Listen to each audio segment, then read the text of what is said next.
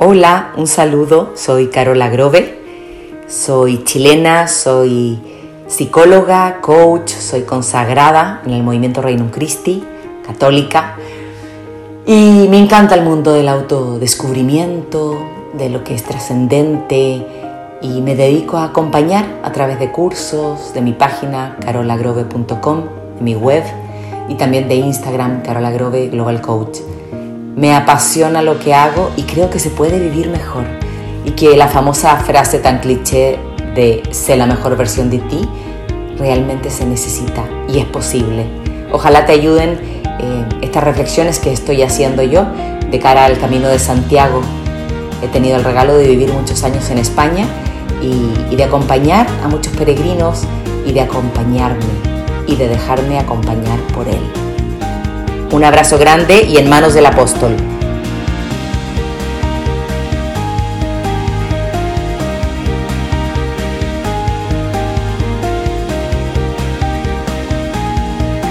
Quinta día. Autotrascendencia. Quinto día del camino.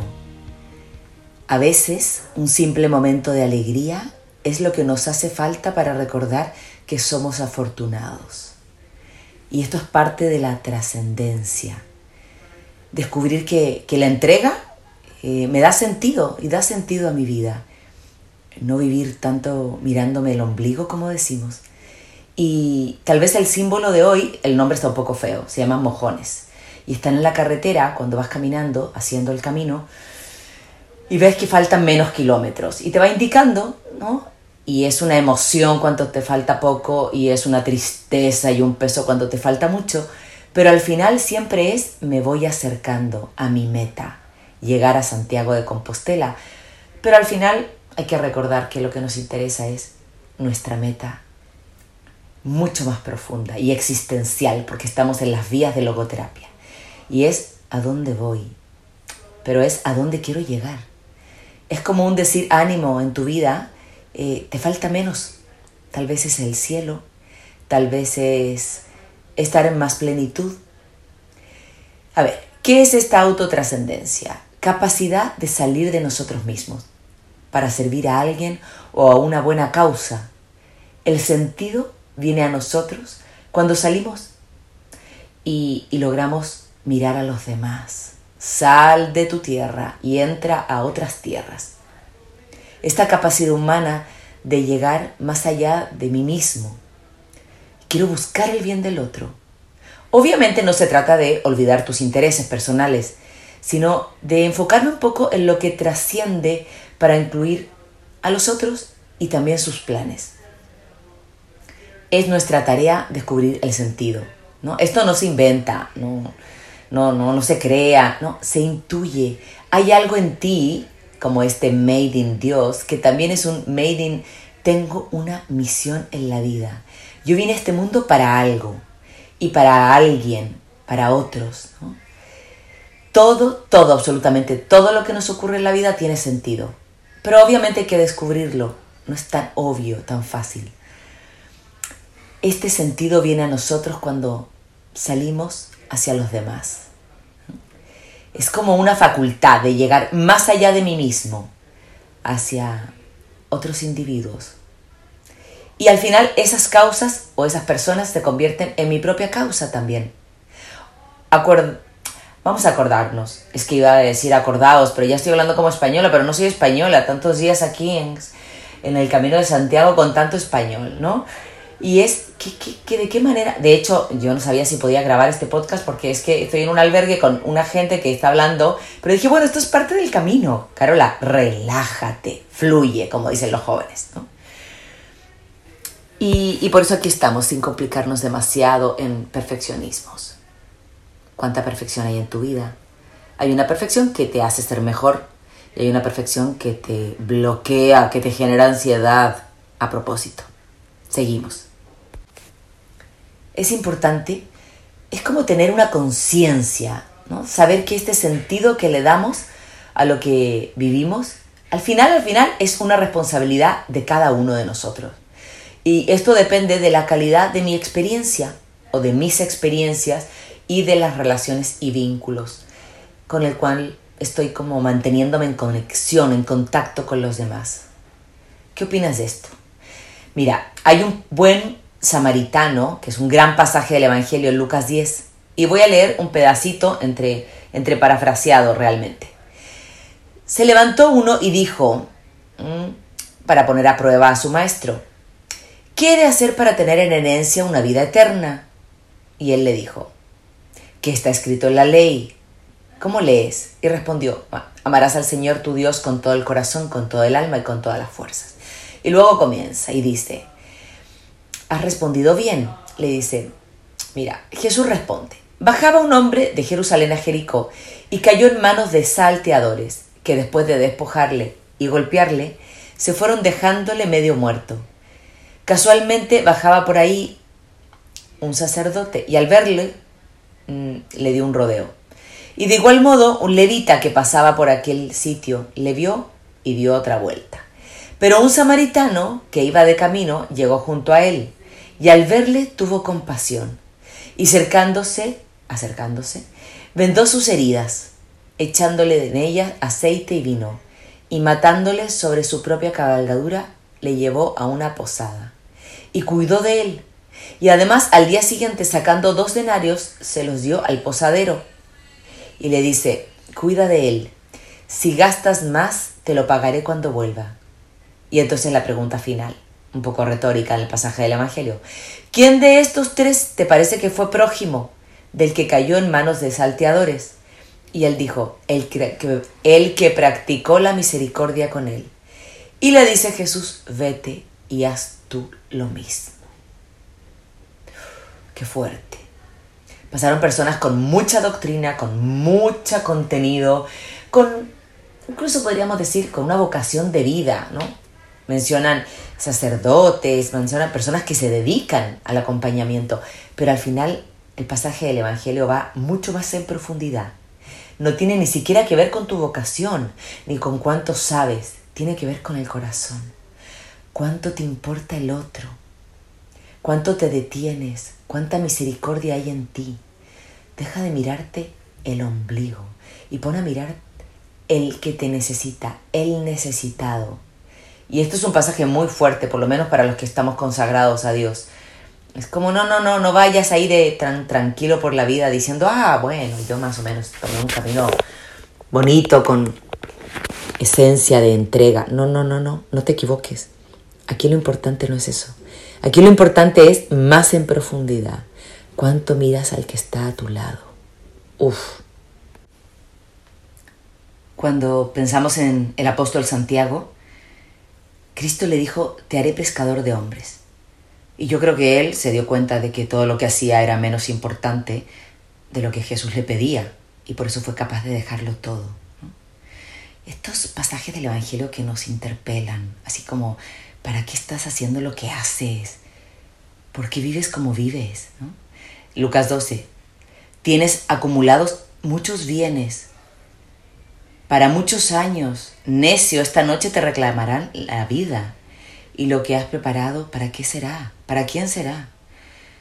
Lo mismo es el que acumula para sí y no acumula para Dios y para las cosas del bien. O Marcos 8, ¿de qué le sirve al hombre Ganar todo el mundo si pierde su alma, su vida. Uh, son frases potentes, muy potentes, pero que nos ayudan a decir, ¿qué estoy haciendo con mi vida? ¿Estoy haciendo eh, el bien? ¿Estoy trascendiendo? ¿Estoy saliendo fuera de mí? Tal vez a veces vivimos en prisa, tanta prisa, tanta superficialidad, tú y yo, ¿ah? y, y al final nuestra alma busca sosiego, tranquilidad y algo grande, noble.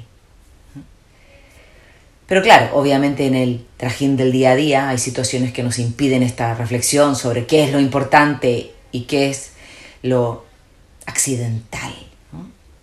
Hay cosas esenciales en la vida y otras que son, bueno, prácticas, que al final producen mucho vacío e incluso hastío de la vida. ¿no? estoy diciendo que las cosas sean malas, las superficiales también son necesarias, no podemos vivir una vida solo en profundidad y haciéndote tú y yo el, el análisis de entonces, ¿para qué vivo y qué sentido tiene todo, todo lo que hago? Pero te invito a que tampoco el otro extremo. Es que nunca me planteo para qué hago lo que hago. Realmente qué es importante para mí, ¿no? Algunas pistas de reflexión que nos pueden ayudar. No sé si te sientes satisfecho, satisfecha de tu forma de vivir. Incluso, ¿qué es esto verdaderamente importante en tu vida? ¿Qué rumbo quieres seguir en el camino de la vida? Tal vez es necesario algún cambio de actitud o dar algún paso diverso, como en el mismo camino de Santiago. Mm, de repente tengo que distribuir cuántos kilómetros camino cada día para llegar a la meta, pero la meta no se mueve y la meta es llegar a Santiago de Compostela, a darle un abrazo al apóstol. ¿Tu meta se mueve? Bueno, perdón, primero, ¿tienes meta? Una meta. Eh, un poco dramático me puedes decir. Entonces, todo el tiempo viviendo de cara a cómo te gustaría morir. No, pero recordar. Tal vez hoy te puedes dejar esta tarea mm, durante el camino de Santiago o el camino de tu vida. Estar atento el día de hoy a, a la necesidad de alguna persona o que camina a tu lado o de alguien en el camino que puedas ayudar de alguna forma. Puedes también recordar algunos sucesos de tu pasado, cuando ayudaste a alguien y cómo esto te ayudó, porque al final hay más alegría en dar que en recibir, es una realidad. Somos tan felices cuando nos donamos, cuando hacemos voluntariados, apostolados, pero también cuando el vecino, el prójimo próximo, eh, te necesita. Y es como, da una alegría, una plenitud. Piensa tal vez en algún momento en que hayas hecho este acto de amor, que hayas trascendido y que ha pasado contigo. Durante el día, observa cómo puedes cambiar el camino de otra persona y cómo otros también cambian el tuyo. Tal vez un simple buen camino, una sonrisa, el te tomo una foto para que no sea todo en tu vida selfies, una selfie por aquí otra por allá. Eh, estamos tan centrados en nosotros. Busca el bienestar de alguien. Piensa algo que para ti tenga sentido. Cargar su mochila, tal vez estás acompañado haciendo el camino y, tu partner pues ya no puede más. Cargar su mochila, escuchar porque tiene necesidad de hablar, el otro, el otro peregrino, preguntar de la historia personal, detenerte con personas del camino, mm, a quien te topes, no sé. La vida es tan sencilla, llena de detalles, sonreír. Y esto es la vida, y esto es lo que da plenitud a nuestra vida. Si necesitas también algo, una otra reflexión o así, puede ayudarte el pensar en qué eres muy bueno, cuál es tu pasión en la vida, que al final es tu talento, tu don, y desde ahí, ¿cómo puedes trascender? Al final, al final, cada uno tenemos nuestro don tan personal que nos apasiona, que al final pues se te da, ¿no? Y, y, hay personas que te dicen, ay, hazlo tú porque se te da tan fácil. Hazlo tú porque en eso tienes tantas cualidades. Y creo que es también importante partir desde ahí. Desde ahí estamos invitados a darnos, a donarnos. Desde eso también que para nosotros es un don personal. Y eso que la gente tanto te agradece. No sé si es lo académico, si es la alegría, no sé si es ese don de servicio, no sé. Analiza. Recuerda que el primer día tuvimos la primera vía, que era el autoconocimiento, y tiene que ver y se topa con esta quinta vía. Tu tesoro, tu tesoro es lo que quieres dar y lo que Dios te invita a dar. No lo sé. Y si estás un poco hecho líos, pues ponte a pensar también a quién admiras mucho. ¿Quiénes en tu vida son tus mentores que te inspiran? Y algo de eso también queremos dar, donar. ¿Dónde estás? ¿Cómo estás? Es más, hay una buena pregunta. ¿Cuándo fue la última vez que realizaste un trabajo, un trabajo, un desafío, lo que sea, que superó con creces lo que se esperaba de ti. Tal vez otros, tal vez tú mismo, tú misma. No sé qué trabajo era y por qué y para qué trabajaste tan duro para terminar eso. Y ahí puedes detenerte y decir, esto me apasiona, en esto vibro, en esto es mi don. Es bueno detenernos. Es bueno incluso analizar qué temática te despierta curiosidad innata, en qué eres sensible, en qué eres, no sé, recuerda este famoso Ikigai, si no luego lo puedes googlear, Ikigai, lo que te apasiona, que a veces tiene relación con tu profesión, a veces no, en lo que eres sensible, que tiene de una u otra manera un vínculo con tu vocación personal, tu don, y desde ahí encuentras sentido a la vida, y desde ahí eres más pleno, más feliz, y desde ahí eres un regalo para los otros. Uf, peregrino, sigue caminando, porque se hace camino al andar y vas descubriendo en alguna de estas vías de autoconocimiento, de elección, de libertad y responsabilidad, de unicidad. Eres único, recuerda, pero ahora de autotrascendencia. Trasciende. Vinimos aquí a este mundo para trascender, para dejar huella. No por narcisistas, sino como un regalo, una oblación. Un regalo para ti, para tu gente y para Dios. Buen camino, ya queda casi nada para llegar. Y eso es la meta. Santiago de Compostela. El abrazo. Abrazo para ti, para el apóstol y para Dios.